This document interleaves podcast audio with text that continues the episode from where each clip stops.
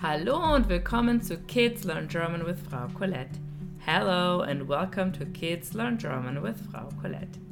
Would you like to be my student? you can find me on outschool.com as Frau Colette.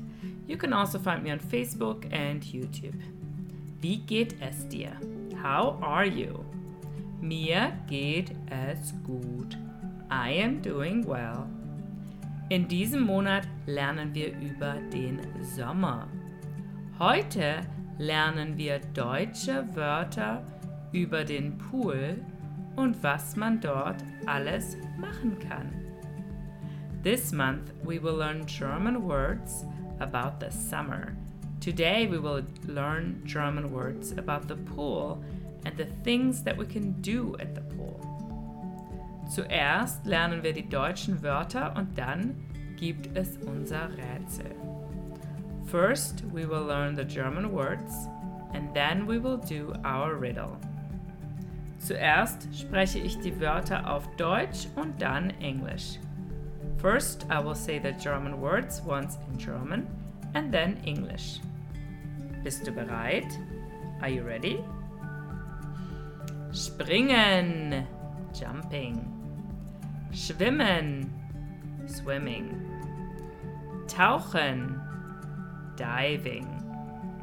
Die Luftmatratze, the floaty. Das Wasser, the water. Die Sonne, the sun. Spritzen, splashing. Das Handtuch, the towel. Die Rutsche. The slide. Rutschen. Sliding. Super, great. Jetzt spreche ich die Worte nur auf Deutsch und lasse dir Zeit, sie mir nachzusprechen. Now I will say the words again only in German and I will give you time to repeat them. Bist du bereit? Are you ready? Springen, schwimmen, tauchen, die Luftmatratze, das Wasser, die Sonne, spritzen, das Handtuch, die Rutsche. Rutschen. Great, super. Jetzt werde ich sie noch einmal sprechen auf Englisch und dann Deutsch.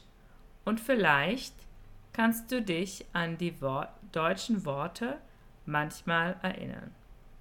Now I will say them again in English and then German and maybe you can remember the German words of them sometime. Are you ready? Und los. Jumping. Springen.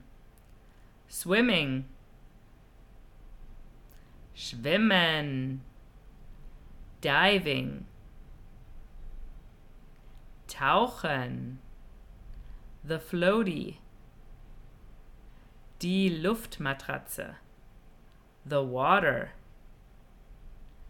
Das Wasser. The sun. Die Sonne. Splashing. Spritzen. The towel. Das Handtuch. The slide. Die Rutsche. Sliding Super, great. Und konntest du dich an manche erinnern? And could you remember some of them? Okay, are you ready for our riddle now? Bist du bereit für unser Rätsel? Okay, let's go. Und los. Okay, the first one is Was ist das? What is that? Children often like to do that to each other. Sometimes others don't like it though. when they're in water. They like to do that to each other, and some really like it. Others don't like it so much. They get wet in the face when they do that.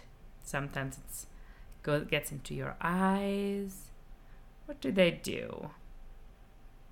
Spritzen, spritzen, splashing, spritzen. Super, very good. Okay, number two. Was ist das? What is that? It is in the pool and it cools you off when it's hot outside. You can also drink it. Was ist das? What is that? It is in the pool and it cools you off when it's hot outside. You can also drink it. What is that? And now think of the German word for that. Das Wasser. Das Wasser. Very good. The water, right? good job. Next one. Was ist das? What is that? Was ist das? You need it to dry yourself off. After you were in the water, you needed to dry yourself off. What is that word in German? Das Handtuch.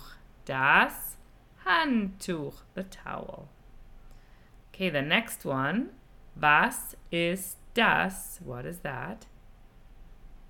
It's nice to have it in the water, so you can just float on the water. What is that? You can lay on it and float on the water. Was ist das? What is that? That's the long word. It's a kind of a hard one. Die Luftmatratze. Die Luftmatratze. The floaty. Okay, the next one. Was ist das? What is that? That's what you have to do in the water if you want to move in the water. You have to do that to move in the water. You keep your head on top of the water though for this movement. What's the German word for that? What do you do in the water to move around? You don't walk, right? You do something else. Schwimmen, schwimmen, swimming, schwimmen. Okay, next one. Was ist das? You move in the water, but this time you move underwater. What do you do underwater? You don't walk. You also don't really swim. What do you do when you're underwater? Tauchen. You dive. Tauchen. Very good. The next one. Was ist das? What is that? It shines brightly on a hot summer day. It shines brightly on a hot summer day. What's the German word for that one? Die Sonne. Die Sonne, the sun. Very good. Okay, the next one. Was ist das? What is that? It's fun to slide on it. It's fun to slide on it. You can even slide into the water.